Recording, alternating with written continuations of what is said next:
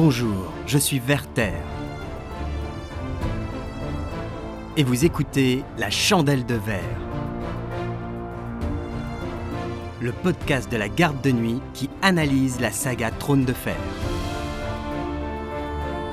Aujourd'hui, les parricides de Stannis, épisode 2, Renly Baratheon, le petit frère jalousé, par Drozo.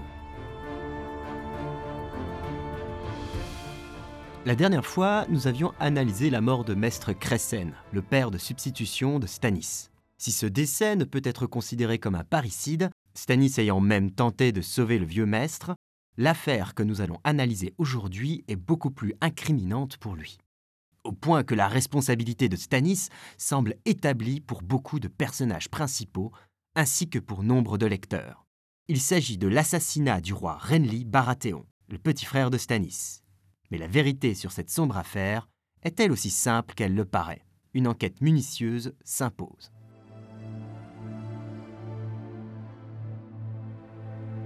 Rappel des faits. Nous sommes au tout début de la guerre des cinq rois. Renly Baratheon, faisant fi de toutes les lois successorales, rejette la légitimité de Geoffrey et de Stannis et prend le titre de roi des sept couronnes. Il est soutenu par les forces conjointes des terres de l'orage et du Bief, soit plus de 80 000 hommes d'après lui, sans compter les dizaines de milliers de soldats qui restent en réserve. Une force considérable qui fait du jeune prétendant le candidat le mieux armé pour la course au trône de fer. Stanis Baratheon, le frère aîné de Renly, se prétend lui l'héritier légitime du trône. Il a découvert la nature adultérine et incestueuse des naissances des princes Geoffrey et Tommen et de la princesse Myrcella, et donc leur illégitimité.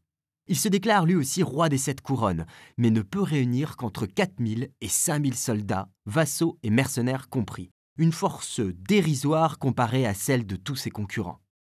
La première cible est son tout petit frère Renly. S'il arrive à le vaincre, il espère rallier à sa cause les vassaux des terres de l'orage, soit plus de 20 000 hommes, voire également ceux de Haut-Jardin. Stanis part donc assiéger Akalmi, la redoutable forteresse des Baratheons. Apprenant cela, Renly accourt défendre son fief, n'emportant avec lui que sa cavalerie, soit un quart de son armée. Des négociations entre Stanis et lui ont lieu, chacun exigeant de l'autre qu'il renonce à ses prétentions au trône, mais sans succès. La bataille est fixée pour le lendemain. Une bataille au dénouement bien incertain. Si Stanis a pour lui son génie tactique, il est l'un des tacticiens les plus réputés et craints de Westeros, là où Renly reste un novice qui n'a encore jamais eu l'occasion de faire ses preuves, l'armée de Renly reste quatre fois plus grosse que la sienne. Les stratégies sont mises en place, les troupes sont prêtes à s'affronter, jusqu'à ce que, quelques heures à peine avant le début de la bataille, une ombre magique assassine Renly dans sa tente, sous les yeux de Brienne de Torse et de Kathleen Stark. Le coupable de ce meurtre est évident pour beaucoup de monde. Il s'agit de Stannis, qui s'est servi des pouvoirs occultes de la prêtresse rouge, Mélisandre d'Achaï. Ces accusations se voient confirmées pour le lecteur quelques chapitres plus loin. Nous sommes quatre semaines après le décès de Renly. Stannis a récupéré la majorité des vassaux des terres de l'orage. Mais Accalmie, tenu par Sir Courtenay Penrose, lui résiste encore. Stannis ne peut pas se permettre de laisser le château entre des mains ennemies. D'une part, parce que ce serait un signe de faiblesse et une menace pour ses futurs plans, qui lui ferait perdre une partie de ses nouveaux soutiens. Et d'autre part, parce qu'il a besoin de récupérer Edric Storm, un bâtard du roi Robert résidant à Accalmie, afin de prouver l'illégitimité du roi Geoffrey. Edric, comme tous les bâtards de Robert, lui ressemble énormément et a les cheveux noirs des Baratheons, contrairement à Geoffrey, Tommen et Myrcella. Pour régler la question, Stannis confie une mission à l'ex-contrebandier Ser Davos Mervaux. Amener Mélisandre sous la forteresse. Une fois sur place, la sorcière rouge accouche d'une ombre mystérieuse. Cette même nuit, Courtney Penrose meurt en tombant de sa fenêtre. Le coupable évident. Que Stannis soit impliqué dans les meurtres de Renly et de Courtney Penrose ne fait aucun doute. Il a le mobile, éliminer un concurrent au trône et s'approprier son armée. Et il en a l'opportunité grâce au pouvoir de Mélisandre d'Achaï. De plus, les témoins des meurtres, à savoir Kathleen et Brienne pour celui de Renly, et plus indirectement Davos pour celui de Courtenay, s'accordent à dire que les ombres tueuses ressemblaient à Stannis. J'ai vu une ombre. Je l'ai d'abord prise pour celle de Renly, mais c'était l'ombre de son frère. Lord Stannis. Je l'ai senti. C'est insensé, je sais. C'était suffisamment sensé pour ce grand laidron de Brienne. Je le tuerai, déclara-t-elle. Avec la propre épée de mon seigneur, je le tuerai. Je le jure. Je le jure, je le jure. A Clash of Kings, Kathleen 4. Les bras se libérèrent en gigotant convulsivement. Des doigts noirs serpentèrent autour des cuisses crispées de Mélisandre, qui continua de pousser jusqu'à ce que l'ombre tout entière se fût extirpée au monde et dressée, plus grande que Davos, aussi haute que le tunnel au-dessus du bateau. Il n'eut qu'une seconde pour la regarder avant qu'elle ne s'éclipse, ne s'insinue entre les barreaux de la herse et ne détale à la surface des eaux. Mais cette seconde dura bien assez. Cette ombre, il la connaissait, comme il connaissait l'homme qui la projetait. A Clash of Kings, Davos 2. L'idée de la mort de Renly ne sort d'ailleurs pas de nulle part, puisqu'elle a été évoquée par la propre femme de Stannis, la reine Célise Florent, lors d'un conseil de guerre. Le roi ne contredit d'ailleurs pas sa femme et l'écoute attentivement jusqu'au bout. Une attitude que l'on pourrait trouver suspecte. Qui donc resterait aussi calme lorsqu'on lui parle de la mort de son frère? Cette attitude est en réalité à nuancer, puisqu'elle est surtout représentative des méthodes de Stanis, et non une preuve de sa culpabilité. En effet, même quand ses conseillers lui proposent des plans odieux ou stupides, Stanis les écoute toujours avec attention, une attitude que semblent également partager Eddard et Rob Stark. Davos te dirait le contraire, objecta Stannis. Ses épées ont prêté serment à Renly. Le charme de mon jeune frère opère. On l'aime comme on aimait Robert. Et on ne m'a jamais aimé. Certes, admit-elle, mais que Renly meure. Comme les yeux rétrécis de Stannis la scrutaient longuement, Cressen n'y tint plus. Il n'y faut pas songer. De quelque foucade que Renly se soit rendu coupable, sire. Foucade? J'appelle cela trahison. Stanis revint à sa femme. Outre sa force et sa jeunesse, mon frère a pour lui des troupes nombreuses, sans compter ses arcs-en-ciel de chevaliers. Dans les flammes, Mélisandre a lu sa mort. Le maître balbutia, horrifié. Un fratricide? Ceci est mal, messire, impensable. Écoutez-moi, je vous en conjure. Lady Célise le toisa. Et que lui direz-vous, maître? Qu'il peut obtenir un demi-royaume en allant à deux genoux supplier les Stark et en vendant notre fille à Lady Harriet Je connais ton opinion, Cressen, dit Lord Stannis. À elle, maintenant, de m'exposer la sienne. Retire-toi. A Clash of Kings, prologue. Si cela ne suffisait pas, Mélisandre elle-même explique dans A Storm of Swords à Davos comment elle s'y est prise pour fabriquer ces fameuses ombres. Il lui a suffi de coucher avec le roi, et de puiser dans son énergie vitale. Une opération qu'elle ne peut plus retenter après la mort de Courtenay, à cause de la faiblesse physique que ces sortilèges ont provoquée chez Stannis. Le procès rognon se laisserait-il à ce point terrifié par une ombre éphémère? Reprenez courage, allons.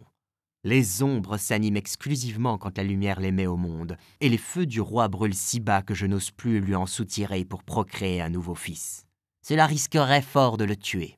Mélisande se rapprocha des barreaux. Mais d'un autre homme, toutefois, d'un homme dont les flammes brûlent encore haut et clair. Si vous désirez véritablement servir la cause de votre roi, venez à ma chambre une nuit. Le plaisir que je vous donnerai, vous n'avez jamais rien connu de tel, et votre feu vital me servirait à faire.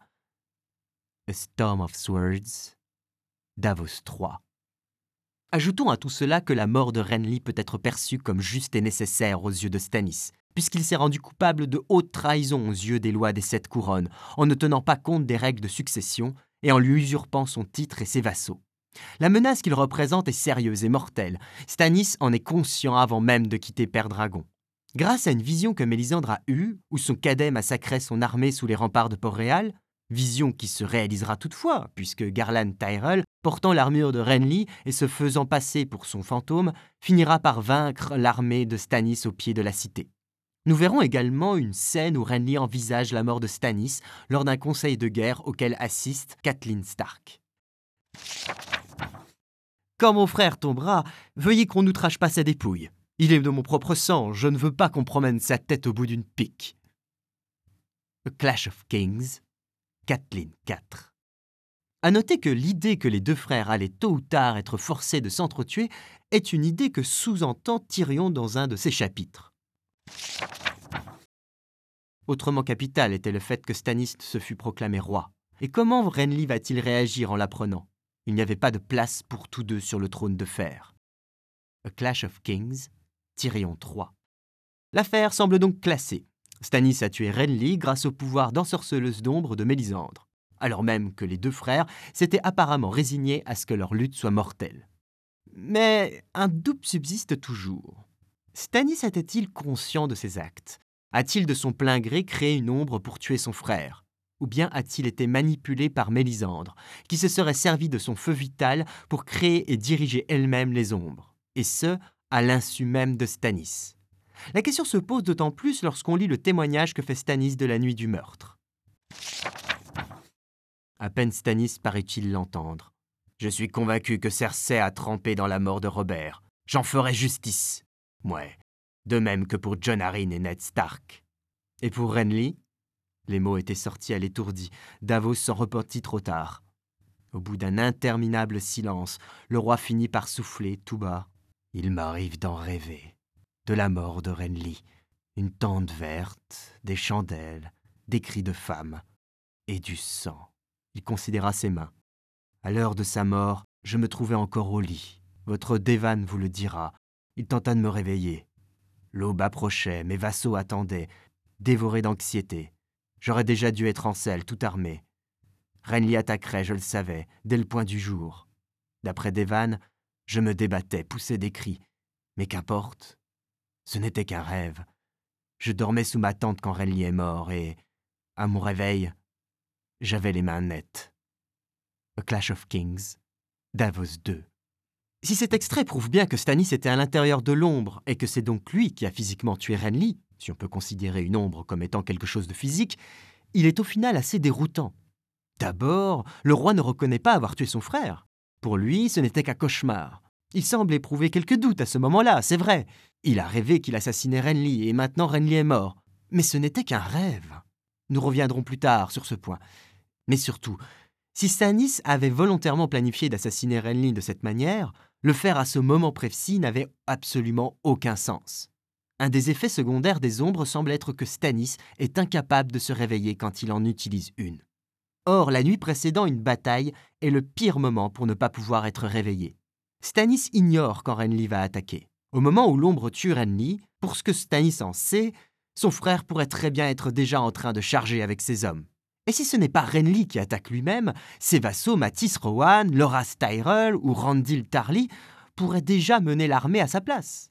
Stannis n'a pas délégué le commandement, s'il n'est pas lui-même là pour mener ses hommes. Il ne peut espérer se défendre. Choisir cet instant précis pour invoquer une ombre et être indisponible, c'est de la roulette russe. Une roulette russe qu'il aurait pu s'épargner en invoquant son ombre à un autre moment. Une roulette russe aux conséquences au final mitigées. Certes, ce meurtre permet à Stannis de récupérer une puissante armée de plus de 20 000 hommes, suffisamment puissante pour attaquer Port-Réal, et ce sans avoir à livrer une très périlleuse et incertaine bataille contre Renly. Mais en assassinant Renly, Mélisandre vole aussi la victoire à Stannis. Si Stannis gagne les épées des terres de l'orage comme prévu, il n'a pas pu prouver sa force. Il va devoir passer tout le reste du roman à essayer de la prouver, en vain.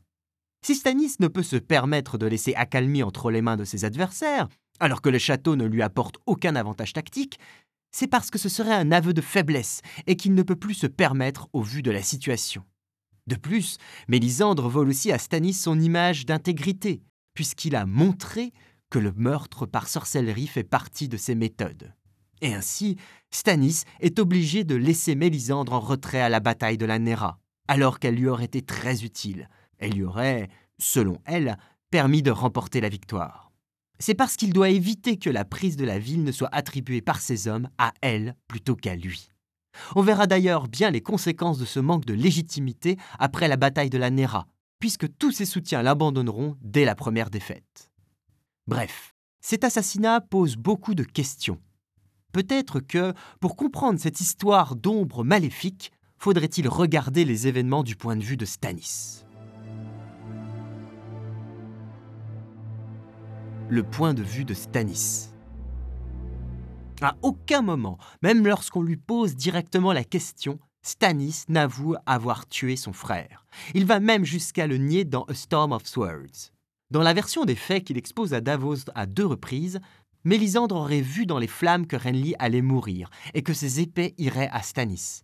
La prêtresse aurait alors demandé à rencontrer le jeune roi aux côtés de Stanis afin d'essayer de le sauver, ce qui aurait échoué. Maître Cressen était votre fidèle serviteur. Elle l'a tué, comme elle a tué Sir Courtney Penrose et votre frère Renly. Que vas-tu me chanter là? gémit le roi. Elle a vu la mort de Renly dans les flammes, oui, mais elle n'y a pas pris plus de part que moi. Elle ne m'a pas quitté un instant. Ton fils Devan te le confirmerait. Demande-le lui si tu doutes de ma parole. Elle aurait épargné Renly si elle l'avait pu. C'est Mélisandre qui m'a conjuré de le rencontrer pour lui donner une dernière chance de se repentir de sa trahison. Et c'est Mélisandre qui m'a dit de t'envoyer chercher, alors que Ser Axel brûlait de te livrer à Arlor. Storm of Swords, Davos 4. On pourrait arguer que Stanis peut mentir à Davos pour couvrir ses crimes, mais cela ne colle pas avec ce que l'on sait de lui. Stanis n'est pas un menteur, et surtout pas avec Davos. La relation entre eux deux fonctionne justement parce que Davos, de par ses origines modestes, n'a pas cette hypocrisie si fréquente chez les nobles. Et il sait que tout ce qu'il est, il le doit à Stanis. Il lui est loyal, et lorsque le roi lui demande d'exposer son point de vue de manière honnête, il partage avec lui sa vérité, même si elle est déplaisante. Stanis le lui rend bien par ailleurs. Et c'est cette qualité, rare au sein d'une cour de flagorneurs, qui vaudra au chevalier oignon d'être nommé main du roi. Alors pourquoi se mentir entre eux? En fait, Stanis semblait même être incapable de mentir tout court à ses proches. Lorsqu'il humilie Maître Cressen lors de son banquet dans le but de le faire fuir et de lui sauver la vie, très rapidement il ne supporte plus ce mensonge et y renonce, avec les conséquences que l'on connaît. Lorsqu'il envisage de livrer son neveu Edric Storm aux flammes afin de réveiller les dragons de pierre, la culpabilité le ronge tellement qu'il n'arrive même pas à prononcer le nom du jeune garçon. Mais avec Renly, rien de tout cela. Un point important pour comprendre Stanis et sa relation avec Renly est que Stanis aimait son petit frère. Il était jaloux de lui, il ne le supportait pas, il le trouvait vain, futile, m'as-tu vu Il était en colère contre lui et son couronnement est légitime, mais il l'aimait malgré cela et regrette amèrement sa mort. Stanis aurait-il pu, à ce stade du récit, tuer aussi facilement un frère aimé? Deux passages notamment nous montrent cet amour fraternel. Renly m'offrit une pêche lors de notre conférence, me railla, défia, menaça et m'offrit une pêche. Croyant qu'il tirait un poignard, je portais la main à ma propre épée. Était-ce là précisément ce qu'il souhaitait? Que je me montre effrayé? Ou n'était-ce qu'une de ces blagues idiotes?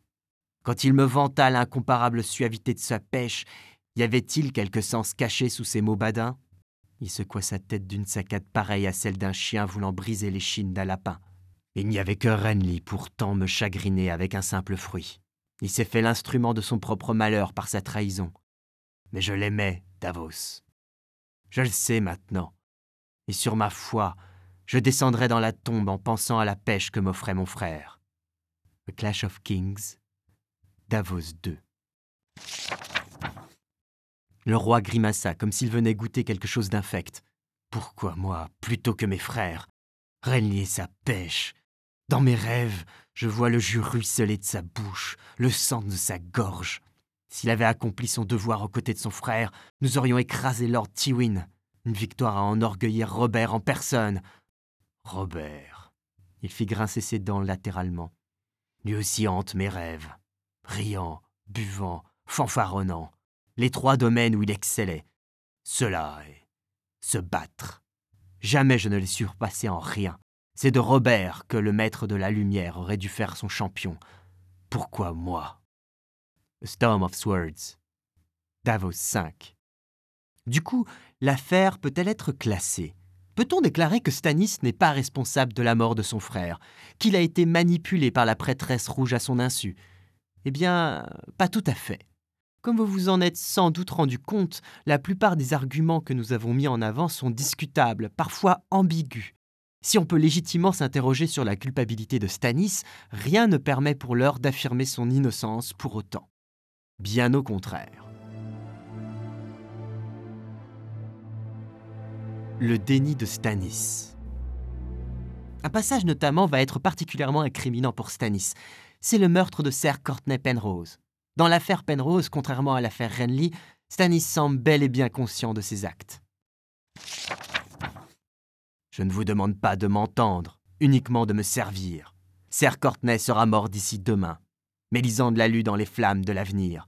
Sa mort et comment? Pas en chevalier combattant, inutile de le préciser. Il tendit sa coupe et Devan l'emplit à nouveau. Ces flammes ne mentent pas. Elle y avait lu aussi la fin de Renly, des Pères Dragons, elle en avait informé Célise. Alors que Lord Velaryon et votre copain Slador Saan voulaient que j'appareille contre Geoffrey, Mélisande m'a dit que, si je me portais sur Accalmie, j'y gagnerais la fine fleur des forces de mon frère. Et elle voyait juste. Mais, mais, bredouilla Davos, Landrelli ne vint ici que parce que vous aviez mis le siège devant le château. Il était en train de marcher sur Port-Réal. Comme les Lannister, il aurait. Stannis s'agita sur son siège, les sourcils froncés. Était. Aurait. Qu'est-ce cela? Il fit ce qu'il fit. Il vint ici, avec ses bannières et ses pêches, au devant de sa faim, et il le fit pour mon plus grand profit. Mélisande lut aussi dans ses flammes une autre journée. Ce matin-là, Renly venait du sud dans son armure verte écraser mon armée sous les remparts de Port-Réal. Si la rencontre avec mon frère avait eu lieu là, peut-être est-ce moi qui aurais péri. Tu ne la portes pas dans ton cœur, je le sais, Davos. Je ne suis pas aveugle. Mes grands vassaux ne l'aiment pas non plus. Estremont réprouve le choix du cœur ardent et demande à combattre sous le cerf couronné comme par le passé. Selon Serre Guyard, je ne devrais pas avoir une femme pour porte-enseigne. D'autres chuchotent que sa présence est déplacée dans mes conseils de guerre, que s'imposerait son renvoi pur et simple à Achaï, que c'est péché que de la garder sous ma tente la nuit. Ouais, il chuchote, tandis qu'elle sert. Sert comment? s'enquit Davos, effaré d'avance de la réponse. Comme de besoin, le roi le scruta. Et toi? Clash of Kings, Davos II. Et rien que ce passage remet en question la bonne foi de Stannis lorsqu'il affirme, à deux reprises, ne pas avoir tué Renly.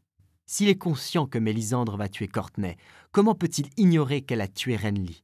Si Stannis a vu, durant son sommeil, à travers l'ombre qui a tué Renly, on peut imaginer qu'il a aussi dû voir à travers l'ombre qui a tué Courtenay. Pourquoi n'a-t-il pas fait le rapprochement entre les deux morts? On peut trouver une explication à cela. Dans l'affaire Renly, Mélisandre et Stannis se trouvaient dans leur tente, à plusieurs kilomètres de là. Dans l'affaire Penrose, Mélisandre se trouvait sur les lieux du meurtre. Cela suffit-il à Stanis pour la croire innocente du premier meurtre? C'est ce qu'il affirme en tout cas, puisque s'il se défend d'avoir tué Renly, il ne nie à aucun moment avoir tué Penrose. Une explication assez simple peut être avancée. Stanis est bien responsable de la mort de Renly, et inconsciemment, il le sait. Il en fait même des cauchemars qui inquiètent son écuyer. Le fratricide est un crime odieux, un des pires que l'on puisse commettre. Et Stanis, dans son sens aigu de la justice, ne peut accepter d'être lui-même coupable de ce crime. Aussi se mentirait-il à lui-même pour se convaincre qu'il n'a rien à voir avec ce meurtre, quitte à nier l'évidence. Il a beau refouler sa responsabilité, cela n'empêche pas son subconscient de le travailler. Stanis ne dormait plus guère, selon Devan, toujours. Il est tenté, depuis la mort de Lord Renly, par d'effroyables cauchemars. Les drogues du mess sont impuissantes à l'en délivrer. Seule Dame Mélisande parvient à lui procurer un sommeil paisible. A Clash of Kings, Davos II. Si on ne se base que sur les faits en ignorant les justifications que se donne Stannis a posteriori, on se rend compte que ses actions sont particulièrement incriminantes. En effet, il savait que Renly allait mourir à accalmie. Comme nous l'avons dit, Mélisandre le lui a prédit par l'intermédiaire de Célise dans le prologue de Clash of Kings. Et après la mort de Cressen, Stannis a la preuve que ses visions sont justes. Certes, rien ne nous dit qu'il savait comment Renly allait mourir. Il aurait bien pu mourir d'une flèche perdue, d'une mauvaise chute lors de la bataille, et pas forcément d'un assassinat magique. Mais il allait mourir à accalmie. Et Stannis le savait.